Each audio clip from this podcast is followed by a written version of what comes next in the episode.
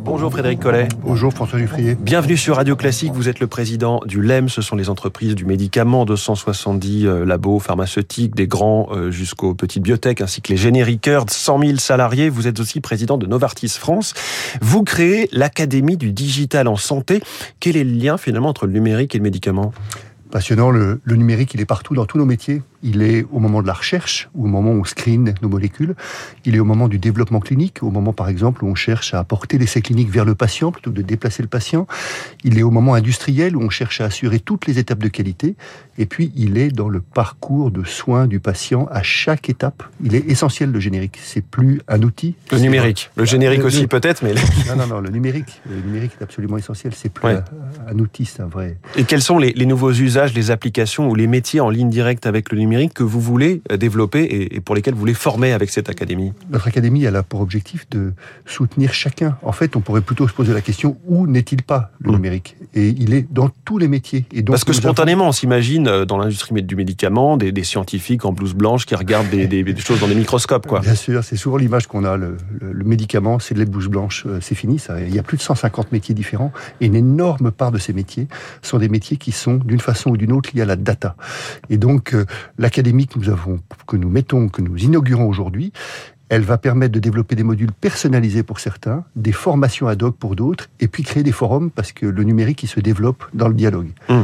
Ça, ça, se passe où? Ça va ressembler à quoi? Quel est voilà. Alors, On aura un site sur lequel les formations pourront avoir lieu. On va travailler avec des partenaires. Les formations pourront avoir lieu chez eux. Et c'est un catalogue de formations qui va s'enrichir année après année. Mais c'est essentiel parce qu'on a un travail d'acculturation à faire sur tous nos métiers pour accompagner. Vous le savez, dans, dans votre métier également, le, le, numérique, vous avez des gens qui sont très agiles dessus et d'autres pour qui c'est mmh. plus laborieux. Il faut les accompagner. Et c'est aussi un enjeu pour que la France ne soit pas euh, décrochée par rapport à, à d'autres concurrents européens. Oui, ça fait partie de notre attractivité. Ouais. Notre secteur, l'attractivité du secteur de la santé, elle est bien connue. Et le numérique en est un des outils. Alors Frédéric Collet, président du, du LEM, les entreprises du médicament, la santé n'a pas été si présente que cela dans la campagne présidentielle, ce qui paraît euh, hallucinant quand on se dit qu'on sort, ou même qu'on n'est pas encore complètement sorti d'une pandémie. C'est le constat aussi que vous faites? Oui, bien sûr. Alors la, la campagne n'est pas finie, mais enfin on a quand même une bonne idée. Euh, il reste dix jours. Là. Il reste dix jours. Euh, et effectivement, la santé était attendue comme étant une priorité. On sort d'une crise sanitaire importante, et on sait que la santé, elle a finalement pour nous deux caractères. C'est un enjeu de santé publique et en particulier en période de crise, on l'a vu, apporter l'innovation le plus vite possible aux patients. Nous étions tous patients mmh. qui en ont besoin.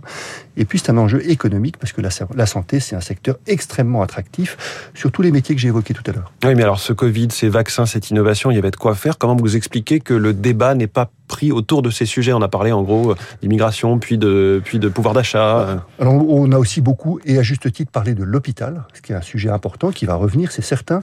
Mais je trouve que la santé, en particulier l'accès aux traitements innovants que nous sommes capables de développer d'un côté, et également la façon dont on développe l'écosystème de santé, les, les, entreprises de santé en France n'a pas été abordé du tout. Mmh.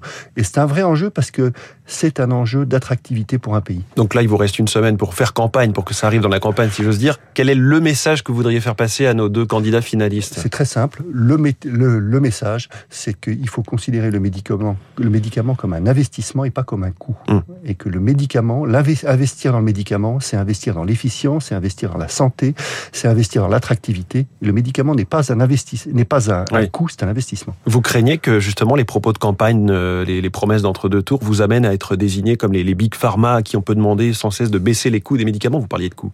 Oui, alors c'est vrai que le c'est vrai que le secteur du médicament, la France est le seul pays en Europe où le budget consacré aux médicaments est baissé dans les dernières années. Mmh. Baissé dans les Chaque année, c'est une négociation hein, au moment du donc, négociation euh, du projet donc, de loi de financement de la sécurité sociale. Et donc euh, c'est le seul pays d'Europe où c'est le cas. Et donc il est nécessaire pour que ce secteur puisse se développer, puisque pour que l'innovation soit rendue accessible, que ce secteur bénéficie de marge de croissance. Ouais essentiel pour un secteur en développement. Il y a un enjeu de souveraineté aussi. Euh, ça, c'est pour le coup, c'est un mot assez à la mode euh, dans la bouche de nos deux candidats finalistes, Marine Le Pen et Emmanuel Macron. Au-delà de, de, de l'exemple un peu caricatural de la, de la production du paracétamol made in France, est-ce qu'on a, a, retenu des leçons de cette crise de la pandémie, des approvisionnements en matière de souveraineté? Alors, je ne sais pas si souveraineté est le terme, j'aime mieux qu'on parle d'autonomie, et l'autonomie est effectivement essentielle. On a vu est-ce qu'on est qu souhaiterait aujourd'hui dépendre de principes actifs ou même de médicaments finis qui arriveraient de Russie, par exemple mmh. On serait très gêné pour ça. Donc l'enseignement, c'est que la question de l'autonomie, elle doit être traitée, elle doit être traitée au niveau européen.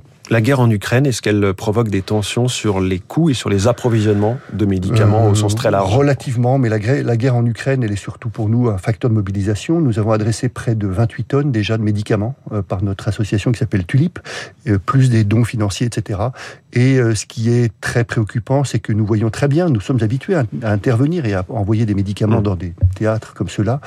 Mais là, on envoie du, des traitements qui sont des traitements ou des soins de guerre. Et là, c'est très inhabituel pour nous. Et je pense notamment à des soins pédiatriques pour des enfants qui sont euh, brûlés ou, euh, ou gravement blessés. Et je repose la question sur l'approvisionnement. Au-delà de cette guerre, il y avait déjà évidemment des, des tensions sur la main-d'œuvre et sur la, oui, des pénuries d'approvisionnement.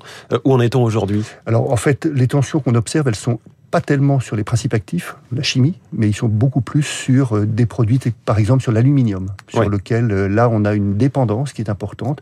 Et l'aluminium, il est essentiel sur les blisters de médicaments. C'est ça, on voit très bien les, les Donc on a, des, on, a des, on a des tensions euh, sur certains produits. Dernière question, vous êtes président du LEM, les entreprises du médicament et de Novartis. Je vous parlerai de, de, de Sanofi ou peut-être plus globalement un Sanofi qui veut investir un milliard pour développer une filière de l'ARN messager en France. Est-ce que la France peut rester dans la course en matière de recherche et d'industrie Bien sûr, bien sûr. La France est un acteur historique du médicament avec à la base surtout un, un, terreau de compétences qui est inégalé dans le monde entier et qui nous est reconnu. La question, c'est de faire en sorte que nous travaillions comme une chaîne et que on ne traite pas les différents aspects du médicament de façon séparée. On fait de la recherche, du développement clinique, de la, de la fabrication et de l'accès au marché et tout ça doit se parler. Voilà les opportunités de cette filière du médicament. Merci beaucoup Frédéric Collet. Merci François Giffry. Président du LEM et président de Novartis. Merci d'être venu sur Radio Classique. Il est 6h52 dans un instant, 3 minutes pour la planète avec les, les, les propositions d'Emmanuel Macron en termes écologiques.